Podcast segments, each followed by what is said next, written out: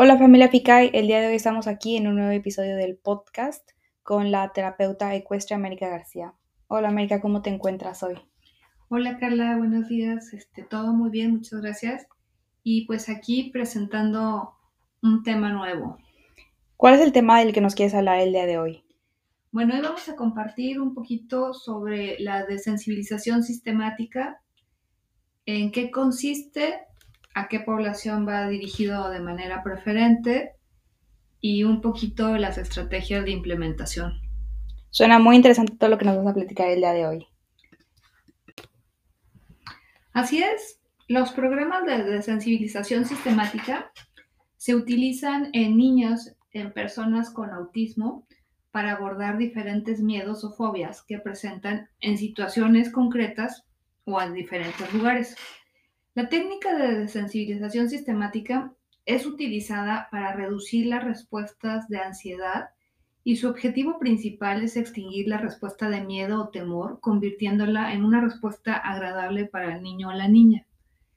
Eh, muchos de los niños o niñas con autismo tienen dificultades para soportar estímulos debido a cambios en la percepción sensorial, dificultando así el correcto proceso de la información que reciben del exterior. Eh, la presencia de hiposensibilidades o hipersensibilidades hacen que situaciones cotidianas, como por ejemplo ir al supermercado, ir a una peluquería, comer un alimento o cortarse las uñas, lavarse los dientes, se conviertan en actividades muy, muy estresantes. Y bueno, con este proceso que nos comentas, ¿crees que sería posible entonces reducir los niveles de estrés que tiene el paciente? Sí, definitivamente, o sea, lo que se busca con este programa es justamente eh, generar una reducción de la, del estrés o de la ansiedad que se pueda generar en el paciente para poderlo exponer de una manera tranquila a dicha situación. Entonces, eh, el programa de desensibilización sistemática debe ser eh, muy acorde a los objetivos que se plantean para cada paciente.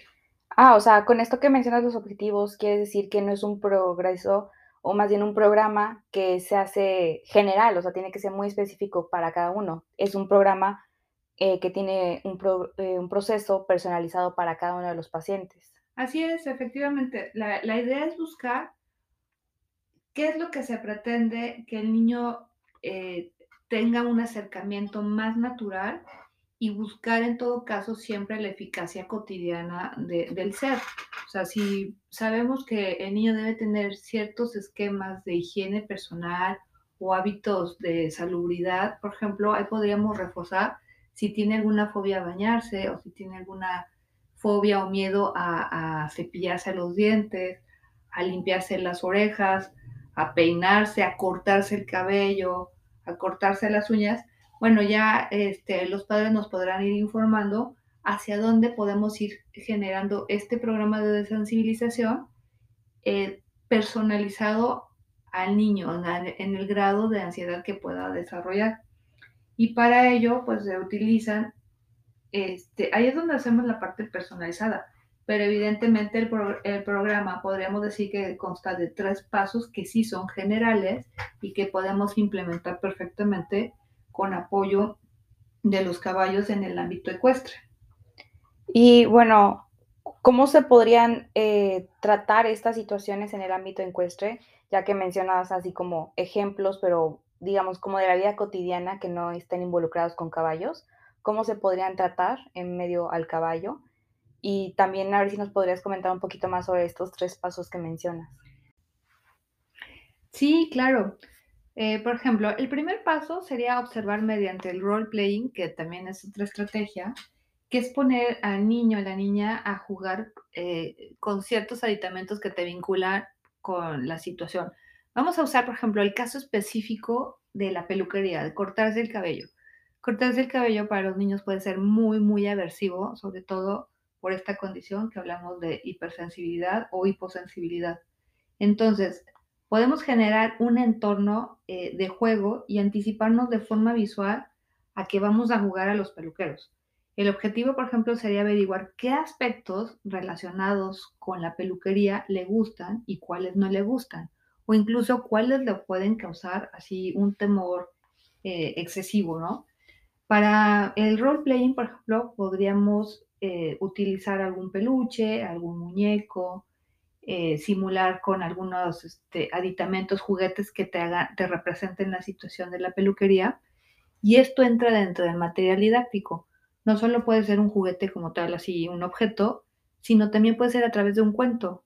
Y hacer el juego como simular con accesorios que vamos a, a llevar a cabo el procedimiento. Por ejemplo, eh, las tijeritas o el difusor de agua, el secador, en fin. Sí, no, bueno, más que nada para identificar, digamos, ahora sí que cuál sería como el paso que les incomoda a los pacientes, ¿no? Así como tal vez así el ruido de un secador o que les mojen el pelo, que se los toquen, o el ruido de la máquina cuando les cortan el pelo, o sea, como que ya tener algo en específico, qué es lo que les está incomodando. Sí, efectivamente. Entonces, ese sería como que el primer punto. Ahora, eh, dentro del ámbito ecuestre, ese podría ser como una estrategia, el role playing, pero también puede ser por analogía. O sea, también puedes decir, oye, el caballito hoy se va a cortar el cabello, hoy se va a peinar y ver con qué caballo pudiera ser permisible el mojarle, ponerle un rociador, mojarle la crin, cepillarlo, tener diferentes aditamentos y mostrarle que el caballo, además de que es un ser, es un ser vivo, que siente y todo, pues que está comportándose este, tranquilamente, que tiene confianza y que se puede peinar, o sea, hacerle ver que ese proceso también puede ser de otros y lo mismo con, con alguna otra situación. Entonces, ese podría ser una de las, ese, bueno, más bien es el primer paso para, para ver eh, cuál es el sentir ante la situación. El segundo paso vendría a ser, obviamente, una observación eh, atenta para poder establecer una conclusión.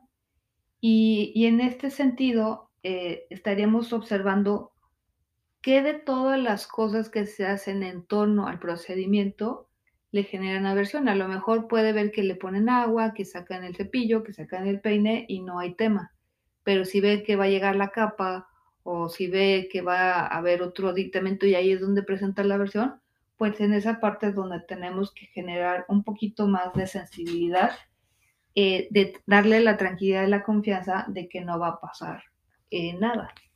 ¿Y cuál sería el tercer punto? Pues el tercer punto ya sería la habituación al procedimiento. En este caso, por ejemplo, en este ejemplo que estamos usando, sería la habituación a la peluquería, por ejemplo. Ya en este momento decimos que es la fase donde el ritmo del niño puede durar eh, va a durar dos, tres meses, dependiendo cómo vaya aceptando todos los procesos, todos los pasos para que el proceso se cumpla. Eh, es importante desde que llegamos, oye, este, vamos a ir a la peluquería, hoy vamos a jugar, eh, habituarlo también de preferencia con un peluquero, con una estética y todo, y en la medida de lo posible también variarle, porque no siempre va a estar supeditado a ir al mismo lugar y con la misma persona, sobre todo porque luego pues las personas obviamente cambian, ya no están este, permanentes o, lo que sea. Entonces, darle la oportunidad al niño de que conozca un lugar, que se sienta seguro, que se sienta confiado, pero que también puede alternar, es importante. Y también por eso, en el ámbito de las terapias asistidas o de las actividades asistidas, en el ámbito ecuestre, también es importante el equipo de trabajo. A veces el terapeuta se va a reforzar más con el auxiliar o incluso entre el mismo grupo que asiste la terapia, la, actividad como tal, podemos todos ponernos en ese rol eh, de juego y entonces darle al niño la confianza de que cualquier otra persona lo puede, eh, le puede brindar esa seguridad para que él no tenga un miedo tan intenso a una situación que además pues va a ser durante toda su vida, ¿no? O sea, y, que tiene que ver con su salud y con su higiene. Pues suena muy interesante porque en especial también creo que puede ayudar mucho a mejorar los hábitos de higiene que tiene el paciente, ¿no? Sí, definitivamente de, de, higiene y de confianza, porque esto se extiende a todos los ámbitos, este es un ejemplo, pero lo mismo puede pasar cuando tenga que ir, por ejemplo, al pediatra, alguna valoración o al dentista o a la casa de algún familiar este, o los abuelitos que no, no convive con ellos tan, tan cotidianamente, por ejemplo, y que sepa que en otro entorno puede sentirse seguro, pero ir viendo, por eso es personalizado, nos apoyamos mucho de lo que los padres nos pueden dar de retroalimentación sobre la necesidad específica eh, o temor que presente el niño o la niña.